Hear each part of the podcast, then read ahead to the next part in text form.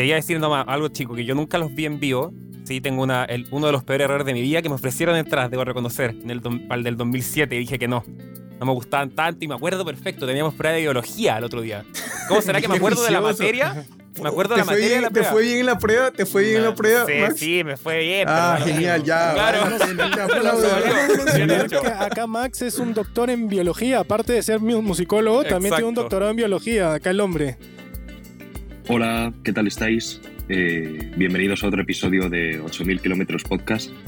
Estoy aquí otra vez, otro episodio más con, con mis compañeros, con Eric, con Max, con Luis, con Jorge. ¿Qué tal estáis, chicos? Bien. Bien, tú en.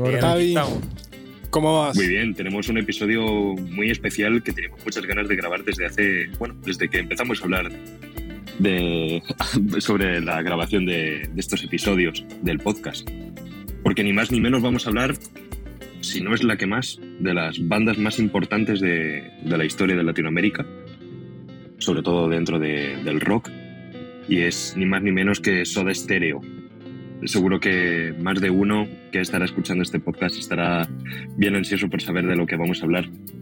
No vamos a ir con demasiada sorpresa, vamos a hablar sobre, sobre uno de los mejores discos, en concreto sobre su quinto álbum de estudio, el majestuoso disco Canción Animal.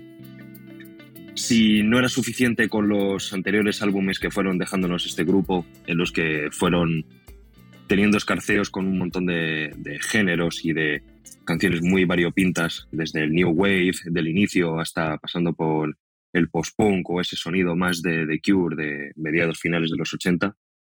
En el año 90 se sacaron de la manga este, este disco, como hemos dicho, el Canción Animal, que es posiblemente la, la cima o el punto más alto que tuvo la banda a lo largo de su quizás corta trayectoria o para lo que muchos hubiesen querido que la banda hubiese seguido más tiempo. Este disco además fue ya como la catapulta definitiva a las mastodónticas giras que hizo el grupo eh, a partir de los principios de los 90. Ya con el inicio de este disco iniciaron la mayor gira de la historia de- del país, que le llevó a más de 30 conciertos y luego, por supuesto, con una correspondiente gira por, por Sudamérica, también tremenda, estadios completos de aforo. Y sobre todo nos dejaron para la historia un, un disco lleno de cortes memorables, de la consolidación del rock alternativo, posiblemente el disco más, más crudo, más guitarrero que, que tiene la banda. Y seguramente, aunque ya los, los últimos discos, que los dos anteriores discos, El Signos y Doble Vida, fueron unos discos también maravillosos y también, por supuesto, el siguiente, Dínamo o Sueño Estéreo, también fueron grandes álbumes. Este, según la crítica, según los fans, según muchísima gente piensa que es el punto más alto. Vosotros, chicos, ¿cómo, cómo lo veis? ¿Cómo veis este disco? Vamos a meternos en profundidad, vamos a hablar sobre, bueno, un montón de detalles. Como siempre, nos gusta pues, profundizar en los álbumes y más en, esta, en este disco tan histórico. ¿Cómo lo, cómo lo veis vosotros? Mira, eh, yo creo que en este álbum ya Soda tenía una etapa de madurez. Ya tenían un par de álbumes, ya tenían cuatro álbumes de estudio ya lanzados anteriormente. Y se notaba que a nivel musical están muy bien pensadas las cosas. Tanto a precisión, a alcance. De hecho, este, ya habían tenido hits de álbumes anteriores. Por ejemplo, del cuarto álbum, Picnic en el cuarto B, Corazón Dilatador. Son buenos temas. Ciudad de la Furia fue lo que reventó y es uno de los temas más emblemáticos. Entonces yo creo que ya la banda en este álbum ya sabía lo que quería, lo cual si se nota, se nota que hay un concepto, como una historia detrás, hay un storytelling detrás de todo el álbum cuando lo escuchas. Sientes que es como si fuera una película. Yo voy a ser sincero, voy a empezar con una opinión un poco no popular, y es que a pesar de que yo tenía canciones de Soda Stereo descargadas en mi iPod y todo esto, yo nunca fui como un, fan agárrimo de la, de, la banda. Sí, entonces fue, fue interesante cuando poco a poco yo empezar a, a ver como diferentes canciones. Muchas de las canciones venían incluso desde el primer álbum. Una de las canciones como favoritas que yo tenía de lo poco que conocía de, de Soda Stereo eh, era Te hacen falta vitaminas. Y revisando, es del primer álbum. Sí. Entonces eh, me, me empecé a dar cuenta, y, o sea, siempre lo he tenido claro y pues todo lo que lo escuchaba de, de- de la gente diciendo que siempre ha sido una banda y pudo haber sido una banda que álbum tras álbum tras álbum formaba un catálogo y un catálogo y un catálogo. Y yo creo que en este momento puede llegar a ser y po- podría ser visto como esos catálogos que en este momento se están adquiriendo por mucha, mucha plata. Yo creo que Soda Stereo podría llegar a ser uno de los catálogos más, más valorados de, de, de América Latina. 100% de acuerdo contigo.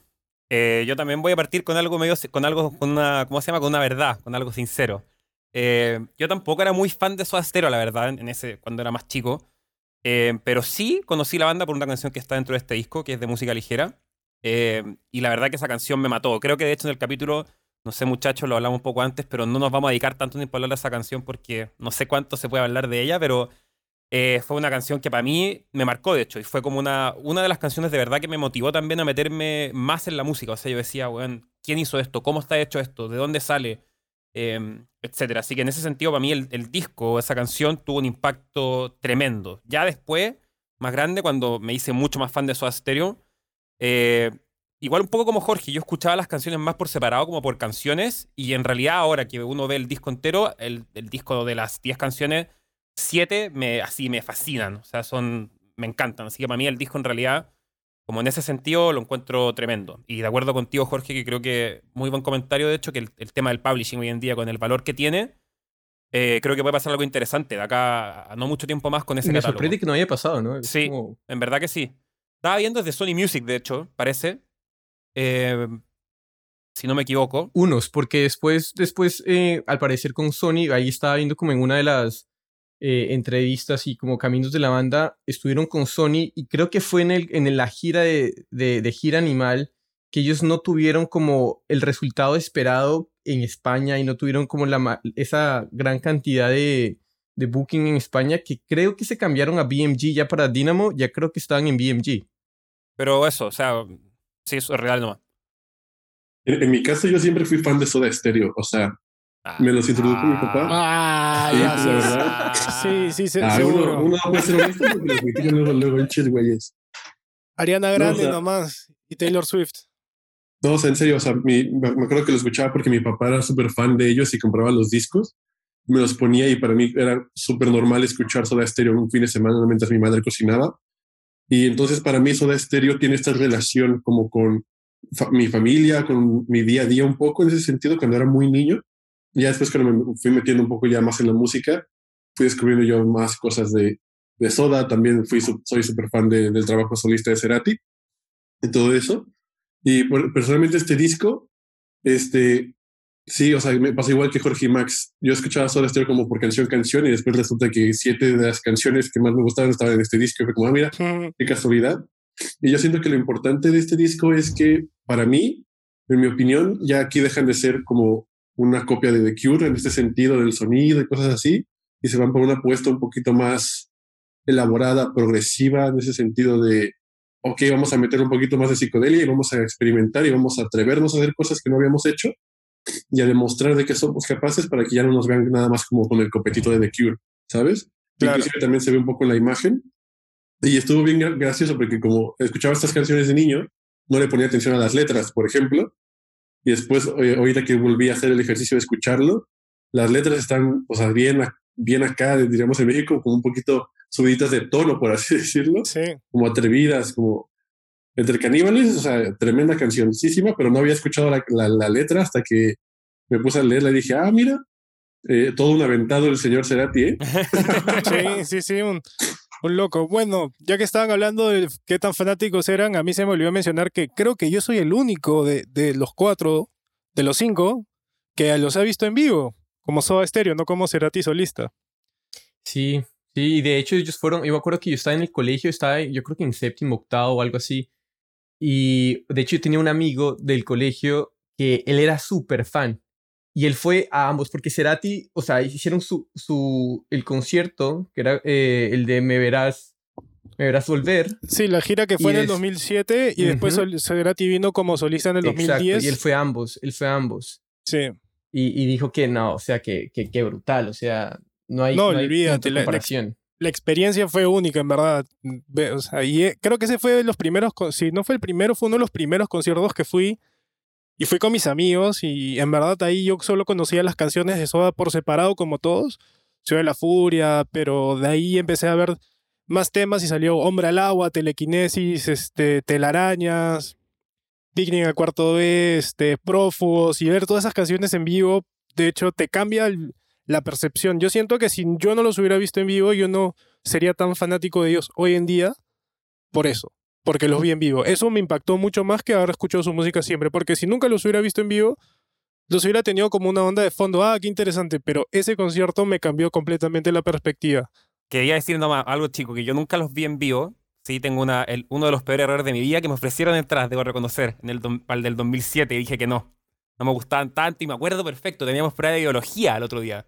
¿Cómo será que me acuerdo de la materia? Me acuerdo de ¿Te la fue de bien- la ¿Te prueba. fue bien en la prueba? ¿Te fue bien en la prueba, Sí, Max? sí, me fue bien. Ah, pero- genial, ya. Claro. Acá Max es un doctor en biología, aparte de ser mu- musicólogo, también tiene un doctorado en biología, acá el hombre. Eh, pero, mm, puta, ya me olvidé lo que iba a decir, weón. ¿Qué era? Bueno, Que no eso, fuiste me al perdí la- concierto, pez huevón. Sí, pues no fui al concierto, pero algo, algo me iba a decir. Ah, pero eh, el tema de lo que estás hablando tú, el performance en vivo, siendo tú alguien que le gusta tanto y le da tanta importancia, creo que, eh, Eric, creo que son, yo concuerdo contigo, o sea, yo lo he visto por YouTube, que obviamente no es lo mismo, ni cerca. Me van a- aquí me van a- ya les vi las caras a todos por Zoom, que ya me van a, ya me van a saltar a morder encima. Uy, por- todeamos, uy, pero- uy. Pero creo que, los creo que por la percepción únicos. que se ve en Zoom, en realidad en vivo son, o sea, muy, muy, muy profesional, muy buena performance, muy, muy, muy bueno. Eso nomás quería agregar ahora sí. Yo sí que quiero como contar un poco mi punto de vista sobre la banda porque sí que es algo diferente y, y creo que a mí, o por lo menos a mí sí que me resulta interesante como adentrarme un poco en esta banda. Porque no sé quizás si es mi, mi concepción o mi, o mi visión de, de esta banda, pero aquí como que en España no, no es una banda, la verdad, muy reconocida, o por lo menos no es una banda de la que se suele hablar o de la que la gente sea fan. Entonces, a mí siempre me ha resultado como una banda un poco pues, ajena a lo que siempre he ido escuchando. Sí que es verdad que cuando, desde el primer momento que escuché a la banda, me acuerdo que fue perfectamente viendo un directo de, en YouTube de La Ciudad de la Furia, y, pensé, lo, supe desde el primer momento, que si yo hubiese nacido en, en Argentina, por ejemplo, hubiese sido como mi banda de cabecera y lo hubiese escuchado desde pequeño y mi padre me lo hubiese enseñado y hubiese, eh, eso, lo hubiese tenido las canciones en el iPod, en el MP3, estoy 100% seguro de ello. Y la primera canción que me hubiese aprendido con la guitarra hubiese sido de música ligera. Son ese tipo de cosas como que he visto escuchando la banda decir, es, sé que esta banda, si hubiese nacido en Latinoamérica, hubi- hubiese sido eso, como banda capital de, de mi vida. Y fueron, en cambio, fueron otras, seguramente por eso, por haber nacido en España. Y también encontré como ciertas similitudes, o por lo menos siempre me, eh, lo cuando escucho a Soda, siempre lo recuerdo, o por lo menos me trae a la mente a Héroes del Silencio, que es una banda con ciertas similitudes eh, sonoras, sobre todo, bueno, esta especie de así de rock alternativo como, ah, bueno, como muy amplio, ¿no? El género, pero podíamos encajar a las dos bandas así, sobre todo con el sonido de las guitarras, especialmente por la voz, las similitudes entre la voz de Cerati y la de. Enrique Bumburi. Son dos voces muy personales. Eh, al menos aquí en España, por ejemplo, la voz de Bumburi sí que siempre ha sido como muy criticada en plano. O la amas o la odias. Y a mí me pasa lo mismo con Cerati.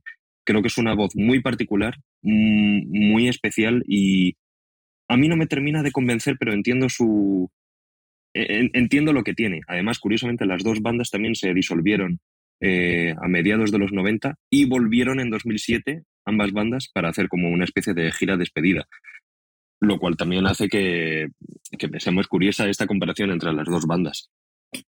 Mm, pero es verdad, o sea, no es una banda que, y ya luego cuando me estoy informando sobre todo acerca del rock argentino, pues eso, todas estas bandas míticas en plan Pescado Rabioso o los trabajos de Spinetta y luego, bueno, Almendra y todas, esta- y todas estas cosas. Y luego, claro, llegué a Soda Stereo y ahí ya me di cuenta de la magnitud que tiene la banda y de lo espectacular que fueron.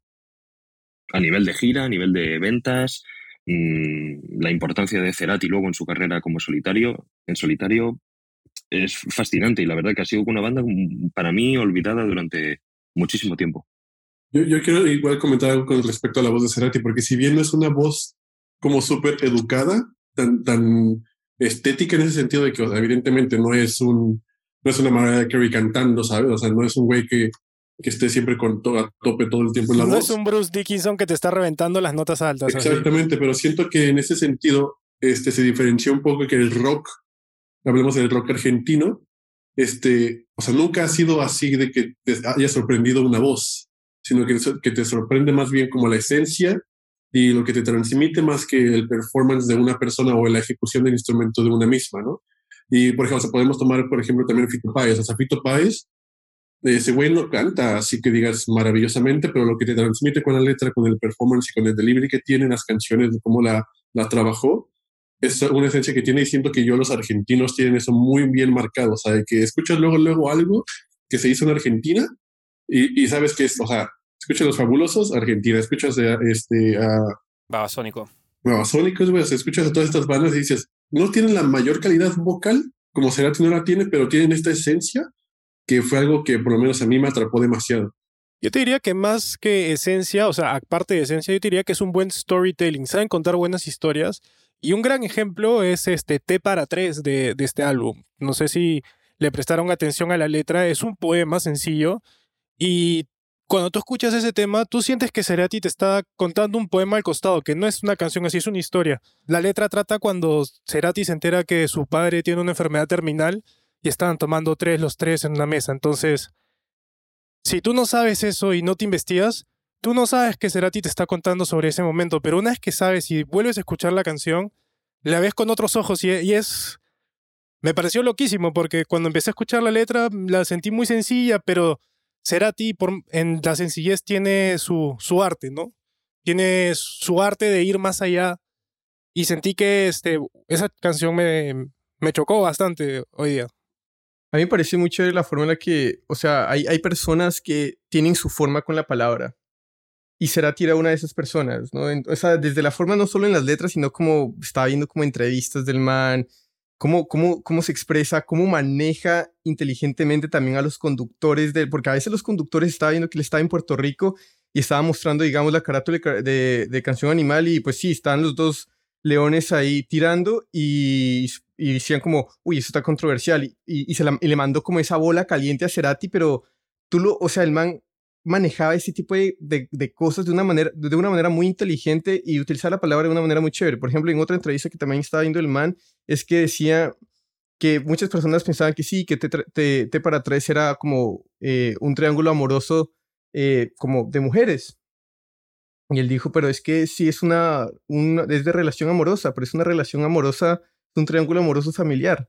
Entonces, esos, esos pequeños twists que le, que le da a su, a su, a su, a su discurso, se, se, nota la manera en que mm, e- era una persona culturalmente muy curiosa, no solo de música, porque él decía que a veces no solo escuchaba todo un álbum de primerazo, sino que eran a veces ciertas canciones en espe- específico, o digamos todo lo que leía también de poesía. Entonces, y, y- y seguro que veía arte y cosas así, entonces se nota que era una persona que consumía cultura todo el tiempo para alimentar su pecera y cuando llegaba el momento de escribir, simplemente abría el grifo y ¡puf! salían Sí, maravillas. sí, Cerati, para mí, creo que es uno de los mayores representantes de rock, si es que no es el mayor de, de Latinoamérica, por todo lo que ha contribuido. Y también, este, más allá de lo musical y de lo de la gira, sino fue una persona que el- tú lo veías y él estaba enamorado de su arte. Y hubo el momento que se separó de Soda Stereo, pero ahí te das cuenta que Soda Stereo era Cerati. Cerati es la Sí. variable que hace todo Soda. Entonces, si te diste cuenta cuando se acabó, ¿qué pasó con Charlie y con Z? ¿Se fueron a trabajar a McDonald's? No, no, obviamente no, mañas, pero este, te estaban haciendo sus cosas. O sea, no estaban haciendo giras o música tan así a nivel profesional como Cerati. Un ejemplo que te puedo dar es que Cerati llegó a colaborar con Andy Summers, el guitarrista de la Police, y eh, regrabaron grabaron un tema que se llama Tráeme de la noche, este, Bring Me the Night, que es un tema original de The Police. Y acá Cerati se juntó en el estudio con él y también con Vinny Cola, Cola, Colaiuta, no sé cómo se pronuncia, que es un baterista influente de jazz que trabajó con Quincy Jones, Herbie Hancock, este, con Eric Clapton, solo por nombrar a unos nombrecitos. Y ese temón, uff, lo estoy escuchando también y fue algo que tú dices, qué genio es Cerati. Cerati no solamente tiene esa influencia de la Police, sino él también puede transmitirla ya a su forma, ya tiene su signature. Hmm.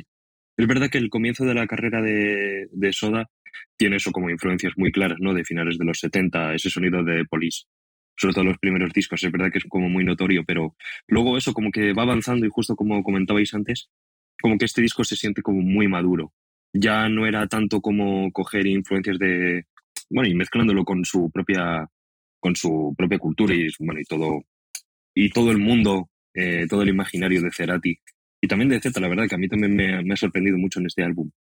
y es aquí cuando como de verdad dicen, aquí estamos nosotros y se nota eso, la, la madurez y sobre todo el genio de, de Cerati, que yo sí que lo había escuchado hace años, además, el disco este mítico de Bocanada, y ya me pareció pues un genio absoluto. Y de eso, como uno de los genios, mayores genios que haya dado el rock en español. Pero este disco es que hay mucho que hay, hay mucho que ver, que contar y sobre todo que, como decías también eso, como las letras de Cerati, como son a veces muy crípticas también y puedes darle unos... No es lo mismo cuando lo escuchas eso con 15 años que lo escuchas ahora. Se, se nota que hay como mucha enjundia en las letras. Y es que, o sea, y, lo, interesante de este disco es que en una entrevista Cerati decía que ellos venían de un descanso, de estar tanto tiempo juntos, o sea, venían de, si no estoy mal, uno, dos, tres, como cuatro años de giras, todo el tiempo juntos, porque estuvo Signos, que eran del 86 al 88, Doble Vida, que fue del 88 al 89, y Languis del 89 al 90. Entonces fue como un momento que se dieron como de, marica, tomémonos nuestro espacio un ratico, pero no solo, no solo él hizo también como todas las letras, sino que eh, de por sí eh, muchos de los demos, e, él ya tenía las canciones hechas. Y ya simplemente llegaba al estudio y es como muchachos, reinterpretemos esta cosa. Porque es uno de los álbumes en el que los créditos están muy concentrados en Cerati y en, y en Melero, en Daniel Melero. Y eso pasa, digamos, en muchas bandas que los créditos están ya sea en una sola persona o en únicamente las personas que, que, que escribieron, más no como en Soda Stereo. ¿sí? Pero eso fue una práctica que estuvieron haciendo por mucho tiempo. Pero en específicamente Canción Animal, eh, los créditos están muy centrados en Cerati, muy, muy centrados en Cerati. O sea, son seis canciones, solo Cerati, tres canciones con Melero y una con, con Z. Y ya el papel que era él en verdad en la banda, yo creo que era todo. Entre, o sea, no, no, quiero desmerecer obviamente a los otros miembros, pero más allá de la muerte y de la, y de la voz en particular que él tiene, la poesía, las letras, que es lo que han hablado ustedes, que estoy totalmente de acuerdo, eh, yo creo que él tenía una influencia gigantesca se nota en los créditos también, como dice Jorge. O sea, más allá de perder a tu vocalista, creo que perdiste al que tenía la visión, al que tenía todo el, como todo el trabajo de estudio, de, no sé, o sea, como que él era el, el, el, quien, yo creo que quien proponía, quien traía, quien buscaba, quien, y bueno, todas las entrevistas también lo dicen, que era un obsesivo de la perfección, o sea, se quedan los estudios 16 horas si era necesario hasta que salga la wea como tenía que salir. Como que más allá de reemplazar la voz a un vocalista, tenías que reemplazar esa personalidad, esa visión, que creo yo que es literalmente imposible. Lo verdaderamente importante. Exacto. Sí. Pero bueno, devolvámonos un poquito. Devolvámonos al, ahora sí al, al, al, al álbum. Una de las cosas que me pareció muy interesante, y hay una canción que, que dije como la similitud que hay acá, nunca la había escuchado. Eh, bueno, la canción, estoy hablando de Un Millón de Años Luz. Él dice que en ese momento él estaba muy obsesionado con una canción que se llama Tempted por una banda que se llama Squeeze, que es del Reino Unido.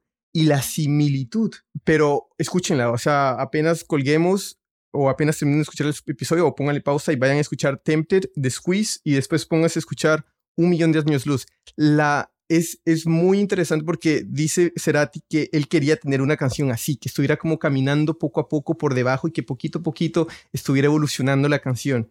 Y otra de las cosas que me gustó mucho es que hay una cosa que no podemos percibir y es la forma en la que la, música hecha para cassettes estaba diseñada. ¿De acuerdo? Entonces, porque estamos hablando que con cassettes había un lado A y un lado B. Entonces Cerati en este, en este, en este álbum quiso emular lo que, digamos, hizo The Beatles en Abbey Road. ¿Sí? Entonces, en Abbey Road tenían la canción, al final del lado A, tenían la, la canción She's So Heavy. Y es una canción como de siete minutos que se termina volviendo súper dark, súper densa y que de repente termina como ¡pa! cortante. Y después empieza una canción súper feliz, súper happy, que es la de, la de Here Comes the Sun. Y es lo mismo acá. Eh, tiene Sueles dejarme solo, que es una canción que termina así súper densa, súper, pero de repente, ¡pum! Así termina el lado A. Y en la primera canción del lado B... Música ligera. Es de música ligera. Entonces son esas pequeñas cosas de disfrute que también están diseñados y se, y, se, y se ponen eso en la mente. Esas cositas también son bacanas de ver que dicen como, quiero que este lado termine de esta manera para que la sensación sea esta. Y bueno, también se aplica para el final, porque de T para 3, que es una canción emotiva, triste, que de ahí viene Cae el Sol, que, que es una canción que comienza oscura, pero el coro, puff, es súper brilloso, súper happy. Y ya cuando acaba, este, el instrumental del final es increíble. Y también acaba de corte, y después si volteas el tape, comienza con séptimo día. Entonces también se aplica esa logística en ambos lados. O sea, es como circular. Bueno, sí, tal cual. Eso se nota, es verdad, en un montón de, de discos antiguos. Eh, yo siempre me he dado cuenta, además eso luego como en digital no aparece esa distinción, pero normalmente los discos de 10 canciones, la sexta, que suele ser la primera canción de la cara B, suele ser como la segunda mejor canción a lo mejor del disco. Y es algo que también siempre me ha hecho mucha gracia. Es verdad que ahora mismo como que no, nunca te lo planteas. Pero ahora justo cuando lo has dicho, Jorge, lo he recordado, que hay un montón de discos que como que lo ves y dices, claramente pusieron esta canción para empezar la cara B. Que a lo mejor fue el segundo single del álbum y obviamente tiene como esa... Es, bueno, lo potencia, esa cara al final, poniendo un gran tema como primera. A mí lo que me gusta de este disco, o por lo menos que me sorprendió en comparación quizás un poco a lo mejor al primer trabajo, al segundo trabajo, es la producción. Porque Mm, incluso por momentos es verdad que estaba como muy influenciado por el momento, el, eso, el año 90, como ese, cuando ya lo empezó a reventar el Pearl Jam, por ejemplo.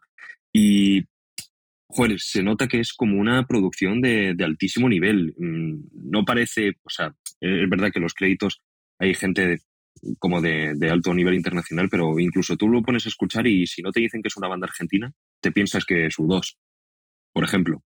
En plan, sientes que es una megaproducción y eso la verdad que es de agradecer, sinceramente. En ese aspecto, este, siempre fue, fue una banda que se ha preocupado mucho en tanto en su sonido en calidad como en perfeccionismo. Eso ya es un elemento de los tres.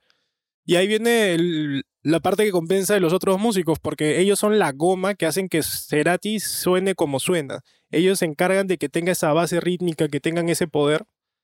Y si te das cuenta, todas las canciones, una de las cosas que más suena y que más te llama es el groove del bajo y las baterías. Es algo que está ahí siempre mm. fuerte y presente. Este, en, de música ligera hay unos congas que están en el solo muy sutil, después puedes encontrar por otros lados unos acordes, en otras canciones puedes encontrar otros, otros este, instrumentos, pero lo que siempre está ahí con mucha fuerza y mucha claridad es el bajo y la batería con un muy buen sonido. Es verdad, el bajo súper presente también es un muy groovy, tiene como momentos de muchísimo protagonismo, que a lo mejor en la primera escucha no lo no reparé tanto, pero luego me, realmente me sorprendió. Por ejemplo, también la guitarra acústica de T para 3. También me llama la atención porque eh, prácticamente todo el disco es un protagonismo de la guitarra eléctrica, ya sean los riffs, ya sean los solos, los arpegios.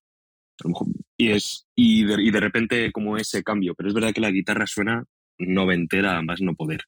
Y es una delicia para todo el que sea fan, por eso yo dije antes justo que si yo con 15 años hubiese pillado este disco, lo hubiese devorado porque es como la guitarra en todo su esplendor. Hablando de la guitarra, me gustó mucho cómo Cerati empieza a experimentar, pero ya, o sea, a un nivel de que la guitarra suena sintetizadora hasta cierto punto. O sea, la guitarra suena un sinte y parece que son teclas en vez de que el güey está ahí con las cuerdas. Y es a lo largo de todo el disco que está haciendo eso y es como, o sea, y también se abierto unos solos que digo que algo se fumó este güey, no dudo que no lo haya hecho, la verdad. Pero es como, oye, o sea, crea unas atmósferas espaciales con tanto efecto que, le mete la producción de la guitarra en cuestión melódica y también el acompañamiento, que yo siento que venía porque muchos le criticaban antes de que no sabían si era como buen guitarrista, que cosas por el estilo. Y después él dice, bueno, ok, pues, pues escuchen este disco y les voy a callar un poquito la boca en ese sentido para que vean cómo. Igual no to- toco a 220 BPM, pero te genero unos sonidos que, que van a ser únicos y los vas a disfrutar. Tú, si te das cuenta y si escuchas bien el álbum, en las guitarras, en los solos, hay mucha influencia de David Gilmour, weón. Y la canción Sueles dejarme solo tiene una similitud tanto en estructura, en feel, con la canción Learning to Fly de Pink Floyd. Ya ahí se las dejo para que la escuchen y hagan su esto, pero Hmm. Es verdad, quizás con ese Gilmour de finales de los 80, que a mí no me gusta mucho, todo hay que decirlo. Aquí esto ya, obviamente, mi opinión. Mm, pero sí, es verdad. Fíjate, no había, no había caído en eso. Ahí se nota bastante y también mucha, bueno, ya lo mencionaste de, de La Police, que si te das cuenta del estilo de sus limpias, los riffs que hace, son muy, tienen mucho origen de Andy Summers. También cuerdas, Mm. posturas, ahí si te pones a ver Pero el- también muy propio de la época. de todas maneras. Muy propio de. mm, muy propio de la época. Es que suena exactamente a la, a la época en la que está hecho el disco. Son finales de los 80, principios de los 90. Mm, por eso a mí me da un poco la sensación, quizás esto ya sea como más una conclusión ya a futuro, como que quizás a mí el disco no me ha parecido que haya envejecido demasiado bien. Es una opinión un poco controvertida, pero es verdad que es. A mí también me pasa un poco cuando escucho a bandas de, de esta época. ¿Cómo, cómo así? Entonces, bueno, ¿Cómo así que no, no envejeció tan bien? O sea, como que no, como que no, le, sen- no lo sientes tan trascendente. Como eso. No, no, no me refiero a la trascendencia, que de hecho es, creo, creo que es muy grande, sino que creo que ya eh, llegó un momento, quizás, esto es, es que también, por eso es una opinión Sí, como sí, muy personal, me- y como tampoco me gusta tanto este, este género, o sea, siento como que estos solos de guitarra ya están como un poco acabados. Es, es decir, o, o ya llegan como en las últimas. Como que ciertas cosas eh, ya en esta época empiezan un poco a morir. Mm, y ya se siente como un poco un producto agotado, que no es verdad, obviamente. A ver, el disco tiene 30 años, tampoco es tanto, depende de, cómo se mire, pero ya es una fórmula mm, que se siente un poco cansada con los ojos de hoy, por supuesto. En ese momento no. Pero es verdad que por eso también en los 90 ocurrieron todas las cosas que ocurrieron, eh, tanto en el rock o ya en derivados del rock, o cómo se fueron, o como muchas bandas fueron ahí como mimetizándose con, con, otros, con otras corrientes que venían. Entonces, pero es verdad que esto es como una sensación que me viene al principio, pero luego mm, de repente llega una canción del disco, eh, como puede ser, a mí, esto, esto ya también es como muy opinión personal, por ejemplo, la de 1990, que me encanta, y como que dices, uff, en realidad no ha envejecido tan mal. En realidad esto es, son obras mm, que de verdad no, enveje- no envejecen. Por lo tanto, a veces es como un poco contradictorio. Porque me pongo el disco, me lo escucho y digo, y como que a la cuarta quinta canción se me está haciendo un poco largo. Lo siento como muy, muy pesado, pero luego, claro, hay momentos en los que dices, vale, es que realmente estos son canciones atemporales. Y, Así muy, lo siento. muy interesante. ya que mencionaste el 1990, ¿sentiste que tenía una onda Beatles esa canción? Ya que la mencionaste, no sé sí, si es definitivo, es definitivo, ya lo hice, es definitivo. Y Claro. tanto el please con el que cierra la canción es Pedro Aznar haciendo su mismo sample de él Sí. grabando.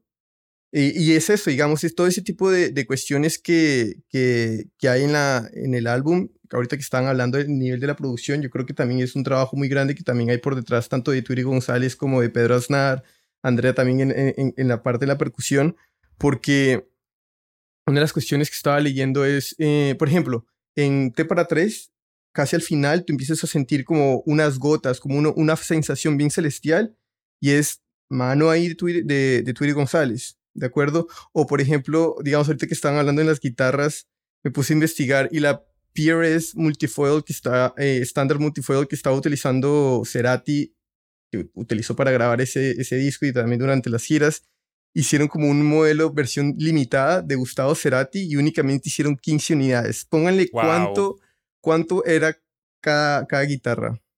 ¿Cuánto era o cuánto es hoy? Porque son ¿Cuánto- dos preguntas bien buenas. Buena idea, no sé, no sé, pero yo vi un, yo vi un número. ¿Ya? ¿Ustedes cuánto le pondrían, digamos? Chucha, weón. No, mucho- no. 20 ¿Cuánto mil. pagarían? ¿20 Más, mil? más, ya digo que más. Marica, ya no sé, ya no sé si ni siquiera si el número que tengo es correcto, pero está en este momento en la página en la que vi está como en 6740.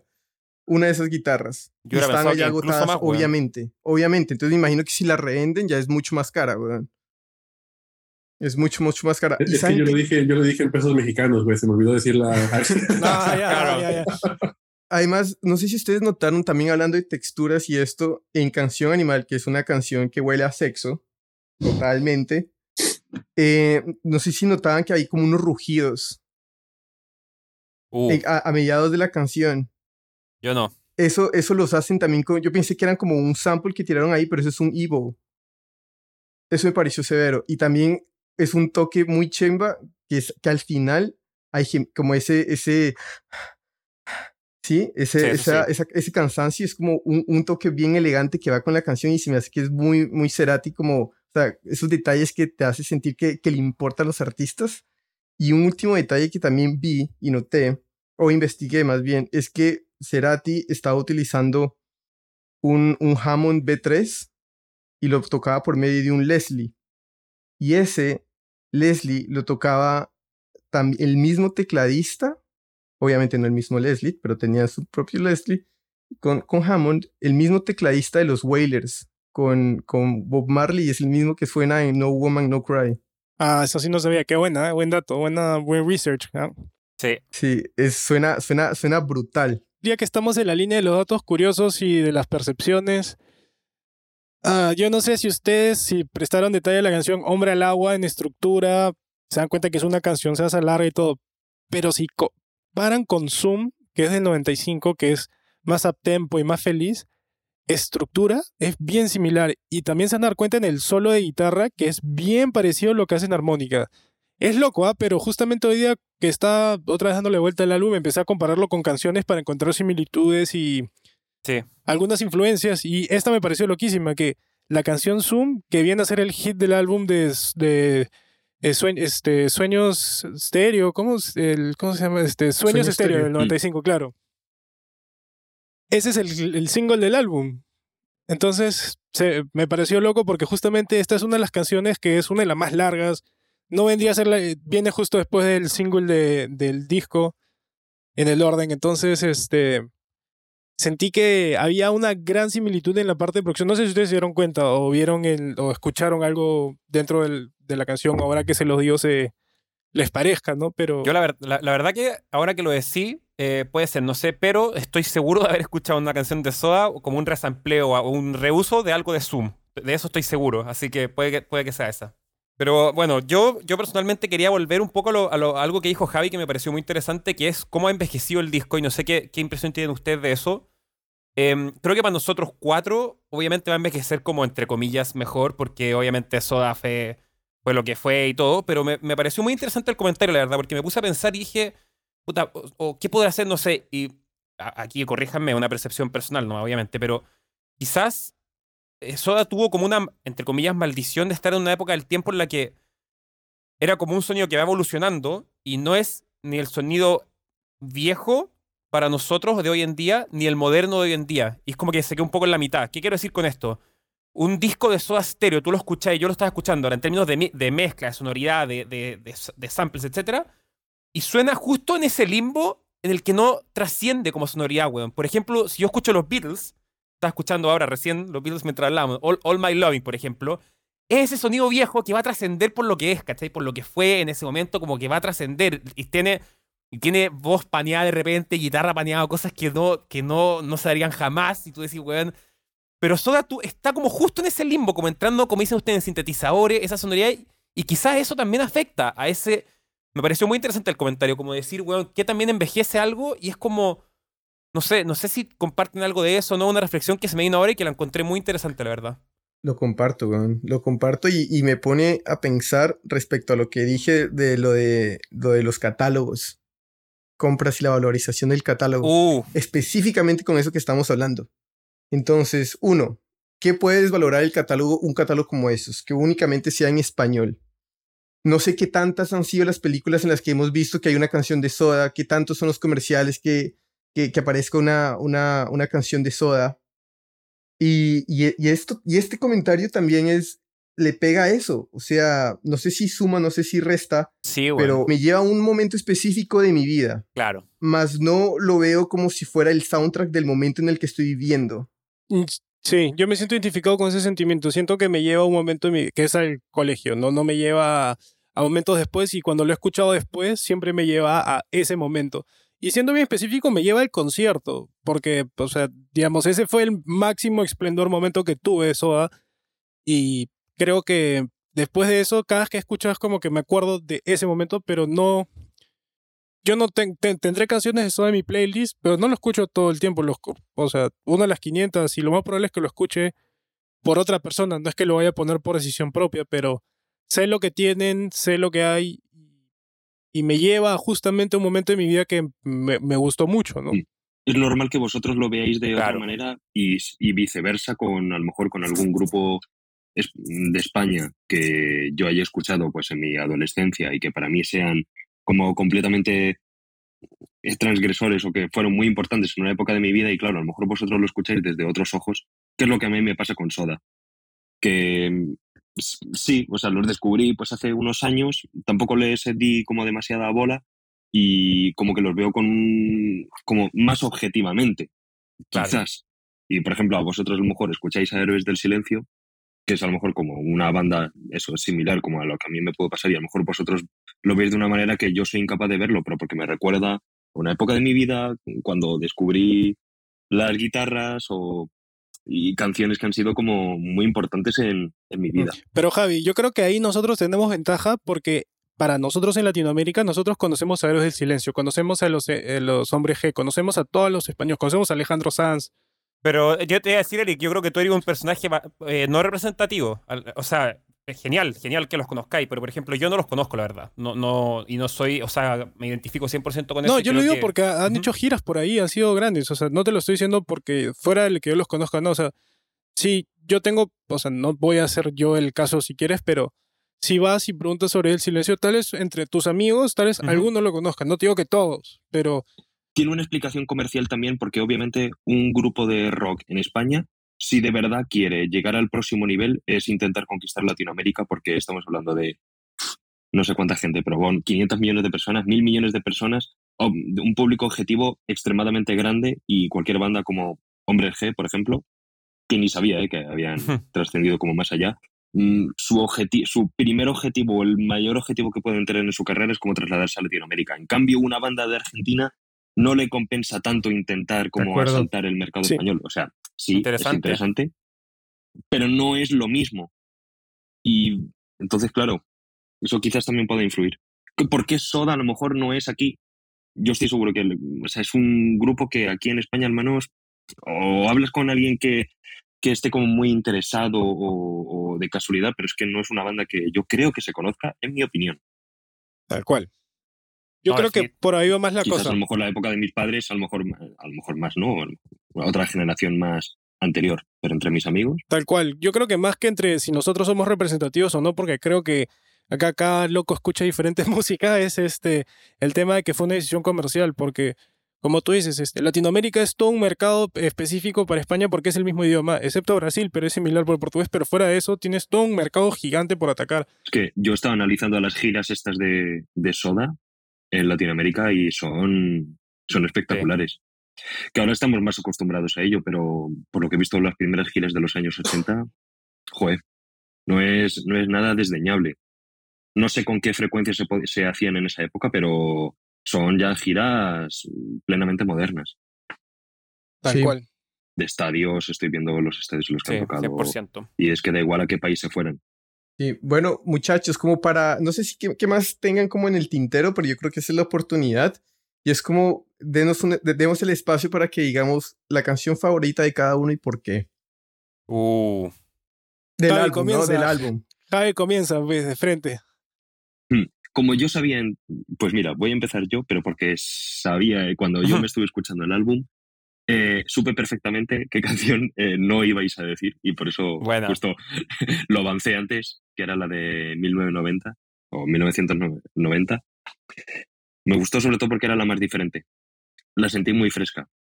Eh, y sin ser muy lejano al sonido del disco en general, Mm, es que de, música ligera suena como a tótem de la música y es como muy evidente y obviamente es un temazo. T para tres me gustó mucho también, o Entre Caníbales también es una gran canción, pero eso, por quedarme solo con una en vez de como aburrir, la de 1990 es mi, es mi preferida. Sobre todo por eso, porque me pareció muy diferente, muy, muy fresca, muy groovy, muy... Evoluciona, es una canción que evoluciona también.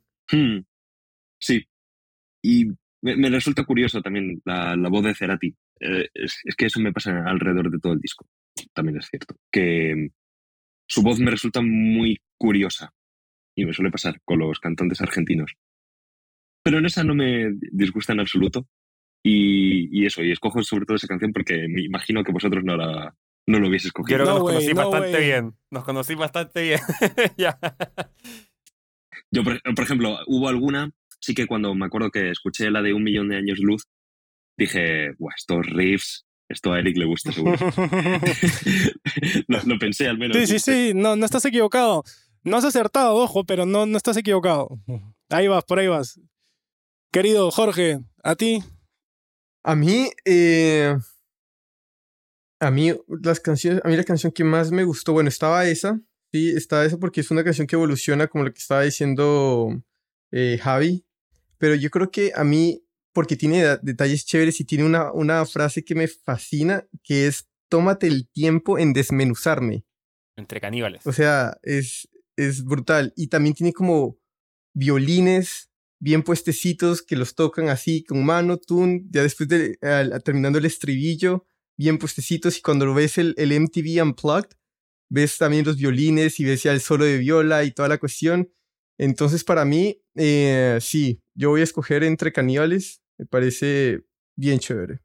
Yo me voy a quedar, mira, Javi estuvo más cerca conmigo. Yo, ah, como dije al principio del capítulo, en todo caso, hay siete canciones, o sea, estoy viendo la lista, o el disco Hombre al Agua, eh, música ligera tuvo un impacto gigantesco en mí, de verdad, entre caníbales también me fascina. Eh, en el séptimo día, son, para mí son todas bombas, pero me voy a quedar con un millón de años luz, me voy a quedar yo. ¿Por qué? Porque fue, eh, después de música ligera, fue de las próximas que fui descubriendo Soda Stereo y fue de esas que ponías en repeat, en repeat, en repeat, en repeat. Y hasta el día de hoy, esa canción tiene en mí un impacto emocional muy grande. No tengo ninguna razón más allá de decir que el arreglo, que la producción, nada. Eso, la verdad, fue otra canción así como de música ligera que me impactó muchísimo, que me encantaba. Eh, cuando traté de aprender guitarra, traté de tocarla, la to- traté de tocar en piano. No sé, como que es una canción que me encanta y tiene un tremendo impacto emocional en mí, así que voy a quedar con eso. En, mi, en mi caso, la canción, mi canción favorita del disco, este, este para tres. Esa, esa canción para mí es, en- en- en- es una cuestión emocional que como lo, lo- les platicé al principio del capítulo, o sea, para mí Soda representa yo jugando en mi cuartito mientras mi madre cocinaba y mi papá estaba como limpiando la casa, cosas así, y mi hermano por ahí haciendo pendejadas, ¿no?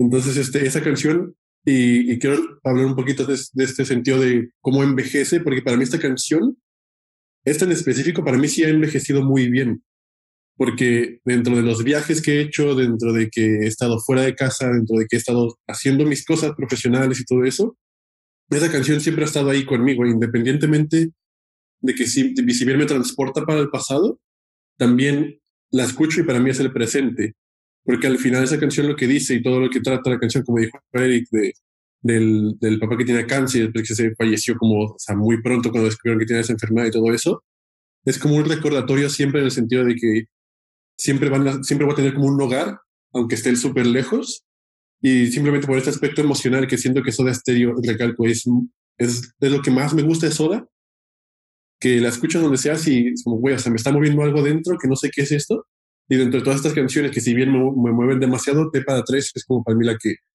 toca más fibras sensibles y que me da para adelante. Entonces por eso. ¿Será que afecta un poquito que esa canción sea acústica?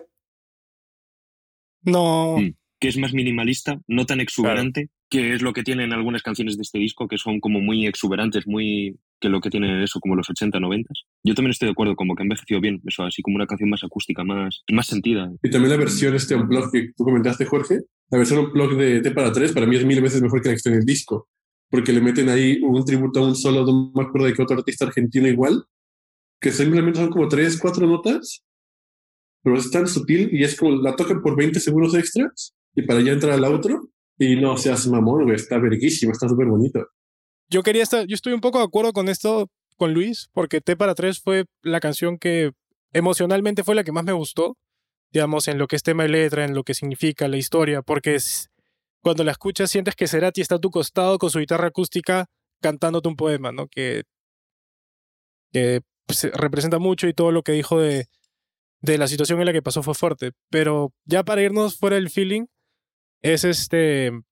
La canción que más me gustó fue Séptimo Día, por la gran forma de cómo comienza el. Me pareció increíble que comience con una batería bien pesada. Es una vibra bien rockera, es un estilo... Si, si conoces las bandas Aerosmith y Guns, sientes que viene una vibra bien pegada a eso. Tú puedes sentir que hay una influencia de Slash, como también de, de, de Joe Perry. La puedes sentir bien clarita en esa canción. Y sientes que, que viene con, ya como comienza el álbum, ya te das cuenta, ok, esto es algo serio y creo que me voy a quedar a escuchar al menos un par de canciones más. Antes de cerrar, quiero hacer un comentario que va a ser un poco, un poco picante, pero está bien, hay que hacerlo. Estos son los que, estos son Sí, los sí, que sí, rinden. dale, dale, dale. Pero no creen en su experiencia, porque me imagino que a todos, o sea, ustedes tienen amigos que también les encanta Soda Stereo, hablarán de Soda Stereo, etc. ¿Y no les pasa que T para tres es una canción que es como mediática, weón? Y voy a decir por qué. Porque o te encanta o te carga. Y yo soy de los que les carga, la verdad. Yo, encuentro T para tres mala, no me gusta, así nada. O sea, como que es como... Tienes un corazón de piedra, pues, weón. Es que, es que yo digo que es como para ciertas audiencias, güey. O sea, estoy, estoy de acuerdo contigo en ese sentido. Porque si bien todo el disco que es Canción Animal, güey, o sea, es, es una psicodelia, es un viaje psicodélico de muchas experiencias que te va tratando y unas baterías súper pesadas y guitarras y todo eso que ya hablamos. Y después esta llega como de la nada y es como, "Ah, chinga, yo estaba acostumbrado a, a, a algo, güey, y me sacaste Sí. de, de mis casillas, entonces como que, ah, o sea, entiendo. Eh, igual si lo hubieran sacado como solita o todo así, hubiera tenido un poquito más de impacto, porque sí entiendo lo que dices, Max. Y yo siento que esta canción decía como para cierto, cierto tipo de audiencias que, están, que también están como un poquito más abiertas a, ok, vamos a bajarle el, el nivel Sí. de, del pedo este Sí. para chill un poco. Yo, en verdad que lo preguntaba porque en mi experiencia, cuando he hablado con amigos que les encanta eso, igual que a mí, muchos me dicen T para tres de mis favoritas, me encanta, y otros igual que yo me dicen, weón, pésima, de las pe- o sea, no sé si de las peores, y, y- y quiero poner también en contexto que obviamente es una buena canción, está bien hecha, etcétera, pero, pero no es de mi gusto para nada y de la, de la gente que... Sí, ah, estoy de acuerdo. Y además, como que la canción, o sea, yo sí, la canción es buena y todo eso, no lo niego. Pero, ¿saben? O sea, yo la pondría en la misma playlist y me recuerda mucho a una canción de Celia Cruz que es Te Busco. No sé si la han escuchado. Que es súper nostálgica, que es súper, o sea, entrañable al corazón, que te lo pone acá afuera y, y es, es- me crea un mismo sentimiento. Y, y- es, como también la, otra canción un poquito de que hizo con Mercedes Sosa. Ahorita se me fue el nombre, pero hay un dueto que hace Cerati con Mercedes Sosa, cantante argentina. Este, cuando Mercedes estaba, o sea, ya lamentablemente en las últimas etapas de su vida igual. Zona de Y promesas. que, puta, también tiene este feeling. eh, sí, esa zona de promesas.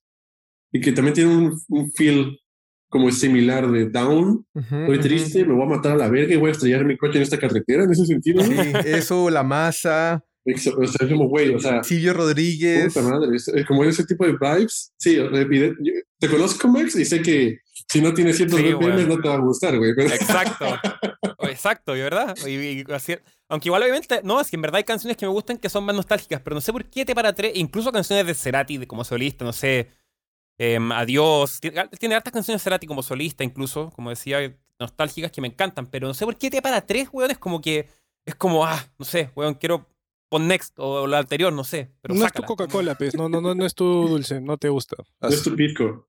Claro. No es tu pisco. Parece pisco peruano, de hecho, a mí no estoy weón. Pero en verdad es chileno, esa es la cosa.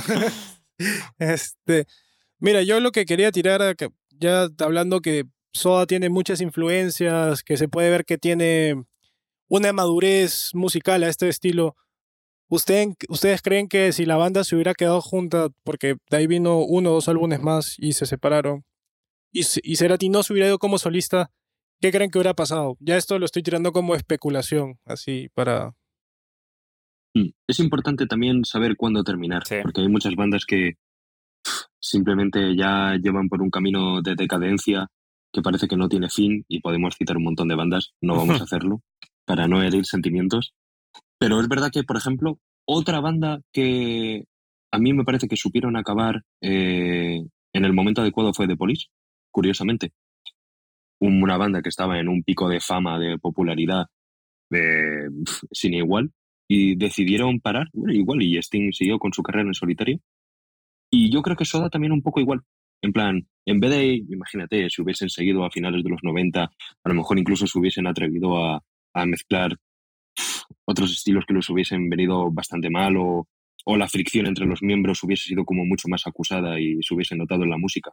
Y es importante terminar bien y tener y la carrera duró como unos 15 años más o menos, creo. y es importante saber hacerlo porque si no, luego te puedes simplemente por el dinero o por lo que sea ahí seguir y, y se queda como muy descafeinado, sinceramente. Es difícil saber acabar en, en lo más alto. Muy. No, no digo que sea lo- a lo mejor lo más deseable, pero tiene mérito, sin duda. Sí, de hecho que sí. Y por lo menos cerraron, Soda cerró ahí con una discografía joder, con discos muy completos y, y que de hecho son discos que podrían merecerse tratar en otro episodio, como Dynamo, por ejemplo, también, que es otro discazo, por ejemplo. O Signos también. Así que, bueno, chicos, la verdad que le damos, le hemos dado caña a este. Bueno, este disco y también, sobre todo, eh, aparte del grupo, Sí. porque es verdad que como es un grupo tan grande, tampoco era a lo mejor tanto centrarse en el, en el propio álbum, sino como tratar un poco también nuestra visión, también que es como muy importante en, en una banda así. La verdad, pues nada, gracias, gracias como siempre, chicos, de verdad, ¿eh? y a vosotros por estar ahí también escuchando, que a nosotros es lo que, bueno, lo que más nos gusta, hablar de música y que, que, por supuesto pues, podamos compartir más, más discos, más artistas y muchas más historias, que es lo que más nos gusta. chao, chao. Hey, muchas gracias por escucharnos y no olvides de seguirnos en Spotify, Apple Music, Pandora o la plataforma digital que sea de tu preferencia. Si te gustó el podcast, no olvides recomendarnos a tu grupo de amigos o colegas, ya que esa es la mejor manera de que sigamos creciendo la comunidad. También nos puedes encontrar en Instagram, Facebook y YouTube como 8000 kilómetros podcast. Cualquier comentario, duda o sugerencia es más que bienvenida y nos vemos en el siguiente episodio.